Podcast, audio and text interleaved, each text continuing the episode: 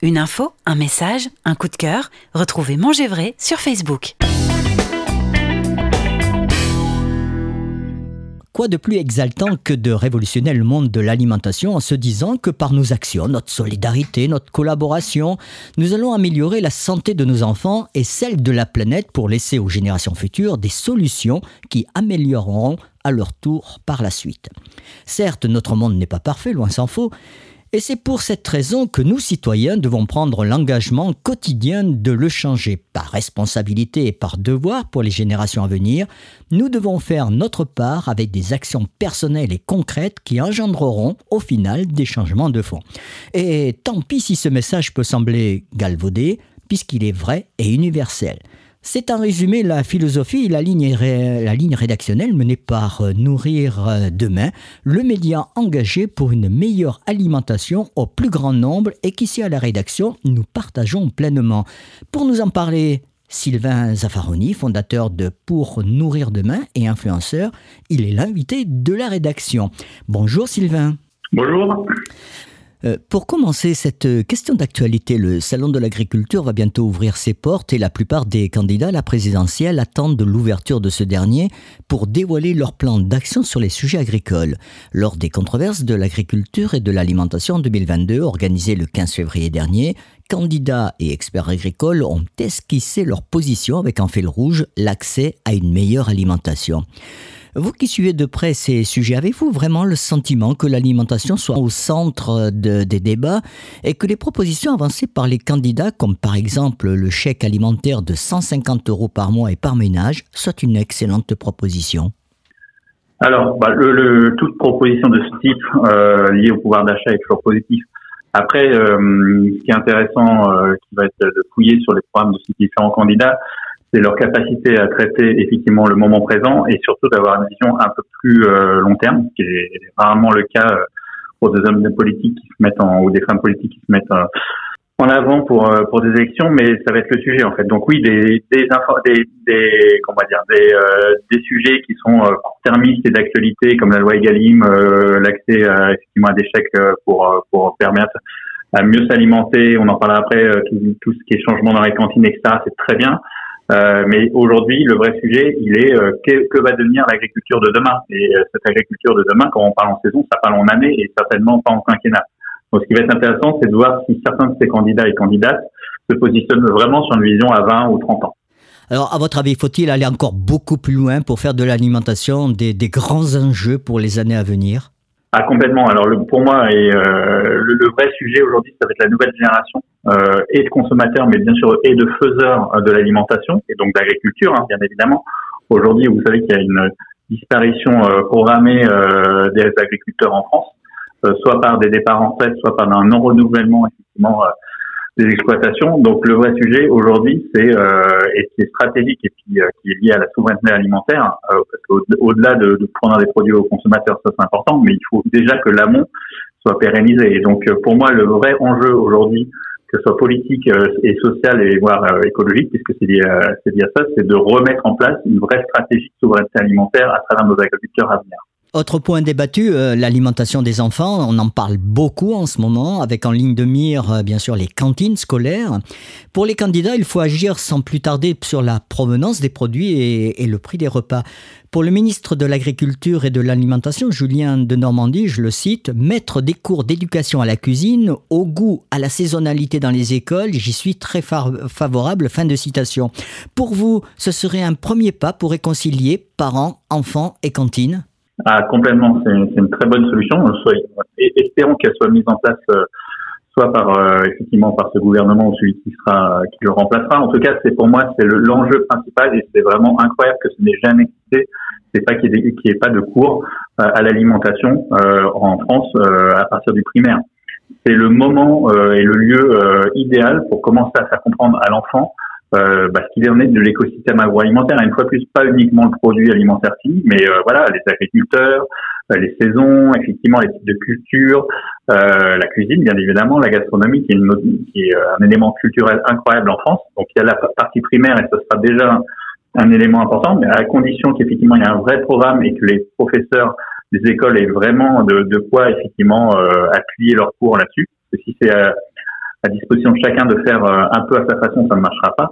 Euh, mais moi, j'irais même plus loin. Je pense qu'après, sur le secondaire, que ce soit collège, lycée, il faudrait aujourd'hui, dès le collège, euh, d'avoir des, des, cours euh, de formalisation euh, de des futurs métiers de l'agro. On, on, parle quand même du, du premier recruteur en France, l'agroalimentaire, alors qu'on n'a pas, avant le bac, on n'a aucun, aucune capacité à pouvoir choisir une filière agroalimentaire, euh, si ce n'est par des, des, chemins de traverse qui sont compliqués à adapter. Donc en fait, aujourd'hui, il faudrait que dès le collège et le lycée, il y ait aussi des cours qui permettent d'avoir des formations à la sortie du bac, qui permettent d'être euh, effectivement actifs dès, euh, le bac. La crise mondiale actuelle de, la Covid-19 a considérablement influencé le, changement de nos pratiques, que ce soit en termes de nourriture et d'achat. Nous assistons à des mutations profondes qui annonce une révolution à venir des usages. Le challenge porte particulièrement sur les emballages et les déchets alimentaires pour limiter l'impact négatif sur la planète. C'est une vraie tendance que vous ressentez aujourd'hui de la part de l'agroalimentaire? Euh, oui, effectivement, c'est un vrai changement qui est dû à la fois effectivement à la crise euh, sanitaire, mais aussi à la crise climatique, avec le réchauffement climatique. Donc aujourd'hui, quoi qu'il arrive, euh, ce que nous prévoit dans les, dans les années à venir, c'est qu'il va leur falloir avoir une attitude complètement différente en tant que consommateur face à l'alimentation. Il va falloir une première euh, attitude qui va être l'attitude de la sobriété. Euh, comme vous expliquez, euh, on va avoir moins, on va avoir de moins en moins accès aux matières premières. Voilà, euh, on va avoir de moins en moins accès à tout ce qui est euh, emballage, et donc les, les, les marques, les industries vont devoir euh, faire moins, enfin, moins produire et donc le consommateur va devoir s'attendre à avoir moins de produits en, rayon dans les années à venir. Ça c'est sûr, voire quasiment avoir des filières qui vont disparaître à cause du climat. Donc le premier point c'est la sobriété, il falloir apprendre à mieux consommer, euh, moins consommer mais mieux consommer. Ensuite, bah, il y a la responsabilité parce qu'effectivement face à ça le consommateur, hein, comme on explique, hein, c'est un consommateur, c'est quelqu'un qui vote en mangeant. Donc, euh, bah, ça, la responsabilité, c'est euh, de faire des choix euh, pratiques sur euh, l'origine du produit, euh, la capacité à dépenser un peu plus pour un produit, mais quitte à en manger un peu moins, voilà. et puis, au final, ce qui va être aussi important dans ce, dans ce changement de comportement, c'est la solidarité, puisque là, on le voit assez fortement avec des opérations, avec des produits qui rémunèrent mieux les producteurs, etc. Donc, le consommateur a aussi cette capacité finalement à participer au système économique de, de l'agroalimentaire. Et euh, cette solidarité, elle va devoir être de plus en plus forte puisqu'on va avoir de plus en plus euh, besoin du consommateur euh, via des, actes d'achat, via des actes d'aide en tout cas, à aider les, les producteurs à mieux produire.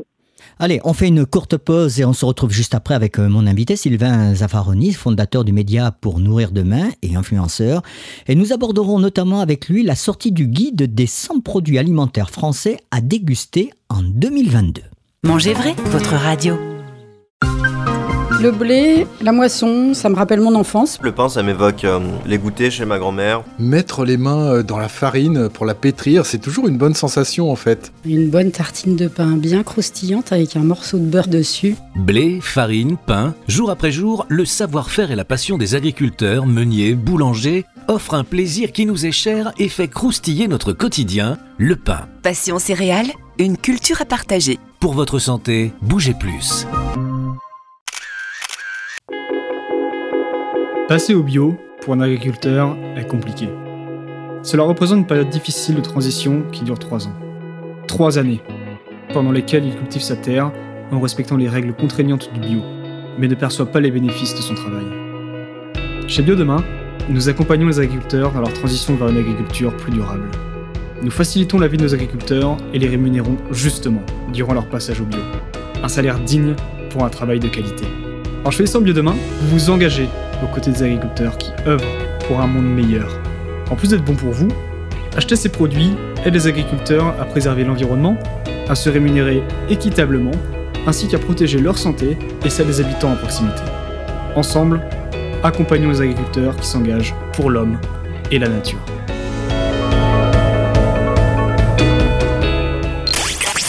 Mangez vrai, parce que l'alimentation fait débat. Vous êtes sur Manger Vrai, première plateforme audio 100% dédiée à l'alimentation, mais pas que. L'invité de la rédaction, Sylvain Zaffaroni, cofondateur du média Pour Nourrir Demain et influenceur. Alors, Pour Nourrir Demain, Sylvain est un média en ligne. Alors, cette question très simple pour démarrer, euh, quel était euh, le déclencheur qui vous a donné l'idée de créer un tel support? Euh, Un déclencheur très simple, très personnel, puisque en 2015, avec mon associé euh, Marion euh, Machadi, qui est cofondatrice de la marque, on avait une vision uniquement de consommateur, c'est-à-dire qu'on travaillait pas dans l'agroalimentaire. On était dans un autre secteur d'activité et on avait envie d'être en tant que consommateur, d'apporter notre pierre à l'édifice d'une meilleure alimentation plus grand nombre, parce qu'on estimait à l'époque que bah, justement les marques, les distributeurs et l'écosystème n'étaient pas euh, favorables à, cette, à ces engagements un peu plus vertueux alors qu'on voyait à l'étranger des choses se passer. Donc on s'est dit, euh, soyons naïfs, euh, faisons un média euh, et mettons dessus ce qui nous semble l'alimentation de demain, donc à travers soit de la veille produit, soit à travers des points de vue en disant bah, effectivement que le bio allait se développer, que le nouveau consommateur allait changer, que le, végétal allait prendre une place plus importante dans, dans les assiettes des consommateurs. Et comme on a commencé sur ces sujets-là euh, avec un peu d'avance et de la prospective, eh ben, on a été très vite pris au sérieux, entre guillemets, et aujourd'hui on connaît une audience assez forte puisqu'on on continue à mettre en avant des produits et surtout nos points de vue qui nous semblent euh, indispensables pour que l'industrie agroalimentaire, de façon globale, quels que soient les acteurs, puisse aller dans un mouvement un peu plus euh, positif. Quel, quel consommateur étiez-vous quand, avant de lancer justement le média en ligne pour nourrir demain? Ah, bah, c'est intéressant parce qu'on était deux consommateurs très différents, puisque Marion est, plus jeune et elle, elle, était enceinte de son premier enfant. Elle était plutôt déjà, euh, on va dire, militante bio, locale, etc. Donc moi, je me moquais un peu d'elle. Euh, mais le fait de, de passer en plus euh, avoir un enfant, ça, ça, c'est un passage à l'acte de beaucoup de consommateurs, qui est de parents en tout cas, c'est de dire bah euh, ma consommation, je vais être encore plus euh, attentif à ce que je vais donner à mon enfant, donc s'intéresser effectivement à des mouvements de fond euh, comme le végétal, le bio, euh, effectivement le local, etc. Et moi, j'étais un consommateur un peu plus années 80-90, hein, un peu bedronné à l'époque par mes parents à l'hypermarché et aux produits de grande consommation. Et donc c'est un peu cette réunion en fait et c'est ces deux visions différentes qui nous ont permis de créer effectivement une vision assez euh, militante et engagée, mais euh, moyenne et qui permet d'être réaliste par rapport au terrain, sans être trop dans des extrêmes. Depuis 2015, vous mettez en lumière donc chaque jour avec Marion euh, Machadi des innovations alimentaires dont certaines sont désormais devenues des références dans les rayons de nos supermarchés. Vous avez eu des coups de cœur qui se retrouvent dans un guide, le guide des 100 produits alimentaires français à déguster en 2022. Pourquoi 100 produits et comment s'est effectuée cette sélection? Alors la sélection, bah, elle, est, faite avant tout à travers des rencontres. Donc c'est souvent des petites entreprises. Enfin, il y a, un peu tous les tailles, mais c'est souvent des, entreprises qui ont aujourd'hui pas trop de visibilité au niveau national, mais plutôt en local. On pourrait appeler des startups ou des TPE ou des PME. Euh, donc c'est des personnes qu'on a rencontrées. On a fait bien évidemment des dégustations. On reçoit régulièrement euh, dans nos locaux des produits de ces marques euh, pour dégustation avant de faire des articles. Et on a eu des coups de cœur, effectivement, depuis un an ou deux, euh, surtout par rapport au Covid, où ces, marques ont eu plus de mal, effectivement, soit être référencées en distribution, soit être euh, visibles dans les médias. Euh, et on a décidé, une fois de plus, de façon très vertueuse, de les mettre en avant euh, au plus grand nombre. Donc l'idée, c'est de faire effectivement un petit panel de 100, de 100 produits avec un petit descriptif, un visuel, et puis surtout le, lien pour pouvoir les acheter et, et, rendre disponibles à, à consommateurs français. Sylvain Zaffaroni, vous êtes confiant pour les années à venir qu'après cette crise sanitaire, les consommateurs prendront conscience que pour euh, finalement préserver notre planète, que le changement avec un grand C passera irrémédiablement par notre assiette? Ah, elle passera irrémédiablement par l'assiette. Et je, suis confiant, je ne sais pas si c'est bon, mais en tout cas, on n'aura pas le choix. Donc le consommateur, de toute façon, va devoir s'adapter à cette nouvelle assiette, euh, quoi qu'il en soit, puisqu'on ne pourra pas revenir en arrière. Donc c'est une nouvelle assiette qui est euh, bien évidemment forcée finalement, mais qui va apporter de nouvelles opportunités. Alors oui, des choses vont être euh, compliquées, euh, des choses, des, des, filières vont disparaître, etc. Mais moi, je suis confiant une fois plus, surtout si on revient à ce qu'on disait tout à l'heure, euh, à la capacité à, de, à, à, dynamiser les nouvelles générations, que ce soit les jeunes euh, d'un primaire, du collège, du lycée, et puis aujourd'hui tous les jeunes en, en industrie agroalimentaire, toute la nouvelle génération des moins de 30 ans, si euh, eux ils se mettent effectivement à bouger, bah, l'assiette se remplira de façon plus, plus correcte. Nous sommes les seuls à proposer ça. Manger vrai, la radio des terroirs et de la gastronomie. Dernière question pour, euh, pour terminer, Sylvain. EcoScore, Planet Score, Francoscore, la note globale, les applications et autres QR codes. Quelque part, ce n'est pas déresponsabiliser les consommateurs dans la manière de faire leurs courses bah, ça, ça a toujours une, ambition vertueuse finalement. Euh, chacun euh, veut apporter sa petite pierre à l'édifice en expliquant effectivement comment le produit il est fabriqué, comment il est euh, conçu ou comment il a, il a été, quels sont les ingrédients d'origine. Après, le, le, la vraie problématique, c'est que chacun a sa vision. Ajouter des, des, des labels, ajouter des applications, etc., fait que effectivement, euh, ça rend complètement illisible toute, euh, toute, euh, toute information pour le consommateur. Le consommateur aujourd'hui, il n'a pas le temps de faire une enquête à chaque fois qu'il regarde un produit ou une étiquette. Déjà, regarder une étiquette, c'est pas simple. Alors, le Nutri-Score a fait un grand pas en avant puisqu'il était assez simple et effectivement, il s'est adapté. il a été vraiment, vraiment adapté par le consommateur, mais il a qu'un effet de valeur nutritionnelle. Et bien évidemment, on commence déjà à en parler comme quelque chose de pas parfait, ce qui le cas.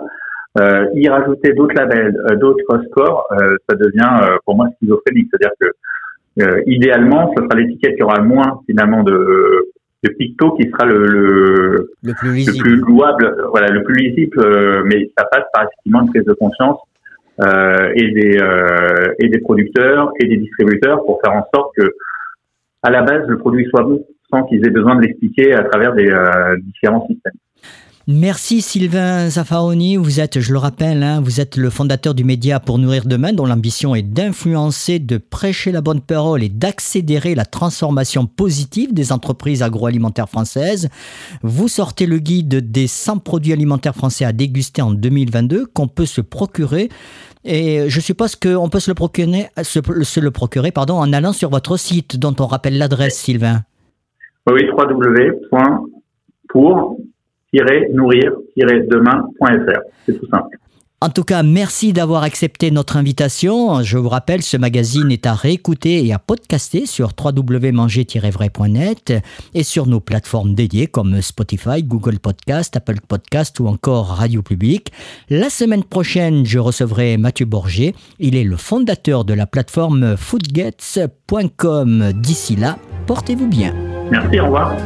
Auguste Escoffier a consacré sa vie à installer au cœur de l'époque moderne un rêve très français, celui d'une cuisine qui se hisserait au rang des beaux-arts et dont les chefs jouiraient du prestige et de la liberté de création réservés aux grands artistes. Euh, il a vu ici dans cette maison sa maman et sa grand-mère euh, cuisiner et euh, il a eu ses premiers émois de cuisine. Euh, il voulait être sculpteur, mais son père, maréchal Ferrand, lui a dit c'est pas un métier, mon fils, tu vas être cuisinier et tu vas aller travailler dans le restaurant de ton oncle à Nice, le restaurant français. Il avait 13 ans. Rejoignez-moi et retrouvez tous les épisodes du podcast consacré à la vision sociale d'Auguste Escoffier sur Manger Vrai, la radio qui s'écoute où on veut, quand on veut. Une info, un message, un coup de cœur. Retrouvez Manger Vrai sur Facebook.